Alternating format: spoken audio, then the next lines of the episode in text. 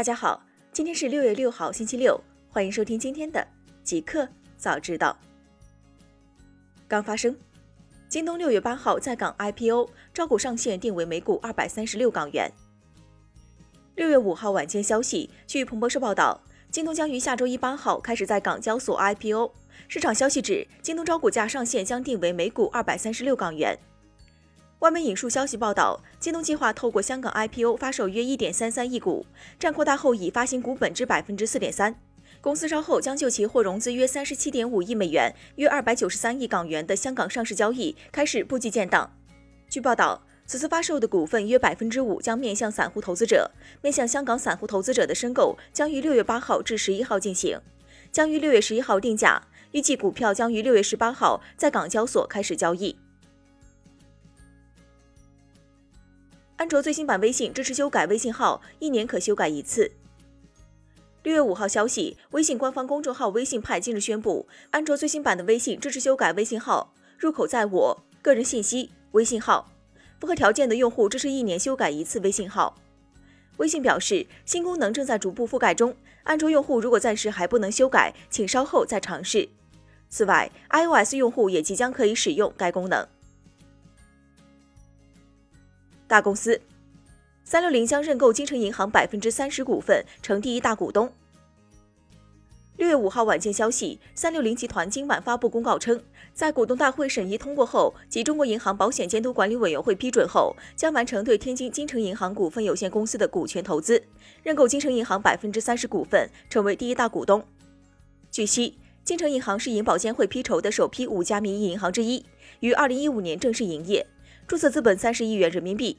三六零投资入股金城银行，主要基于民营银行良好的发展机遇和市场前景。三六零的技术将有利于金城银行更好地适应互联网化发展的新需求，有效提升数据风控能力以及科技创新能力。三六零集团相关业务负责人表示，三六零和金城银行的业务有很强的互补性。双方将在更广泛领域进行优势互补及战略合作，力争在业务拓展、运营效率提升、风险管理改进等方面获得新的突破。华为撤回对传音的珍珠极光主题壁纸涉嫌侵权诉讼。六月五号晚，深圳传音控股股份有限公司发布公告称，六月五号收到广东省深圳市中级人民法院出具的民事裁定书，二零一九月零三明初三八零四号。根据该裁定书，就原告华为技术有限公司起诉公司及子公司深圳传音制造有限公司、深圳市泰恒诺科技有限公司、惠州埃弗拓科技有限公司、深圳市智讯拓科技有限公司、重庆传音科技有限公司著作权侵权纠纷一案，法院裁定准许原告撤回起诉。传音公告显示，华为和传音控股已经达成了和解，原告华为撤诉。互联网。京东方最快今年二季度超过 LG，成全球第二大面板厂商。六月五号消息，据韩国先驱报报道，就销售额而言，三星电子旗下的三星显示器公司和 LG 旗下 LG 显示是一季度全球最大的两家面板制造商。但这一局面在今年二季度可能会发生改变。国内的面板制造商京东方有望超过 LG，成为全球的第二大面板制造商。据报道，京东方最快在今年二季度或三季度就有可能超过 LG。自二季度以来，京东方在不断提升笔记本电脑、平板电脑和显示器需要的面板供应量，与 LG 显示在出货量方面的差距在缩小。而由于 LCD 电视面板产能和需求的下滑，LG 显示 LCD 电视面板的出货量，今年二季度的出货量预计会环比下滑百分之十。B 站上线知识区，上亿流量扶持知识创作者。六月五号消息，哔哩哔哩新上线了一级分区知识区。知识区由原有的科技区整合升级而来，包含了科学科普、社科人文、野生技术协会、财经、校园学习、职业职场共六个二级分区，以分享知识、经验、技能、观点、人文等内容为主。根据 B 站公开数据，二零一九年全年 B 站泛知识学习类内容的观看用户数突破五千万，学习类 UP 主数量同比增长百分之一百五十一。学习视频播放量同比增长百分之二百七十四，在财经、法律、历史、生物、航天等细分内容领域崛起了一大批优质 UP 主。B 站从今年二月起陆续推出知识分享官招募令活动，六月五号上线的第四期活动加大了扶持力度，将为知识创作者提供百万奖金和上亿流量的扶持。阅文新管理层实施五大举措推正版联盟，承担作家所有维权成本。六月五号，阅文集团发布正版联盟公告，公布一系列打击盗版成果，并推五大实施举措打盗版。公告强调对网络文学侵权盗版零容忍，联合各合作渠道支持正版内容，并展开集中巡查与净化。同时，阅文已对全网相关侵权盗版行为取证，将针对比趣格系列盗版网站和其他侵权盗版行为发起进一步维权行动。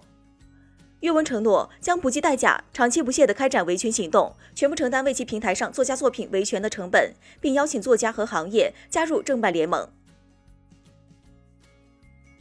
新产品，特斯拉或将发布一款总续航寿命超一百万英里的电池。六月五号消息，有市场分析人士表示，特斯拉将在本月举行一场电池节活动，预计特斯拉将在电池节上揭示一些潜在的将改变游戏规则的电池技术进展。分析师 Daniel Lives 称，特斯拉或将发布一款电池，这款电池能使电动汽车电池的总续航寿命接近百万英里。他认为，这种电池技术将非常先进，可能会领先数十年，不受天气或地形的限制，且将是特斯拉生态系统的另一个重要里程碑。理论上，该电池将能使电动汽车续航寿命提升至一百万英里。华尔街也希望特斯拉能提供更多关于将电池生产成本降低到一百美元每千瓦时进展的信息。支付宝首页新增好生活板块，商家可云摆摊。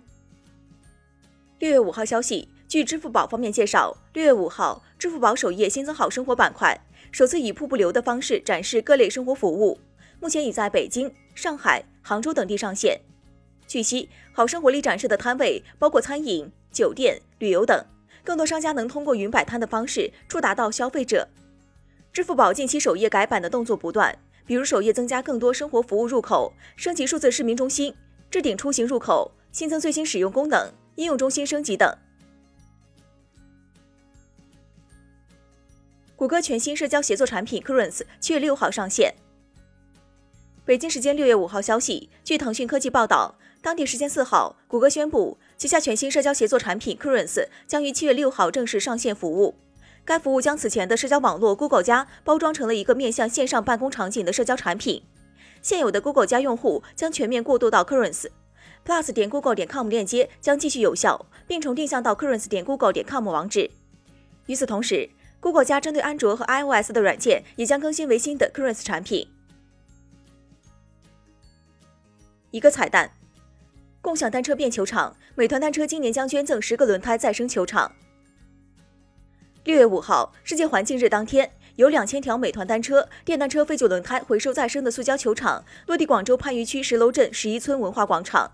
这是全国首个由共享单车改造的塑胶球场，也标志着美团单车共享单车变球场公益项目正式启动。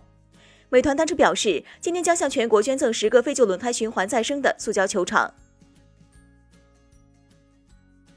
以上就是今天极客早知道的全部内容，感谢您的收听。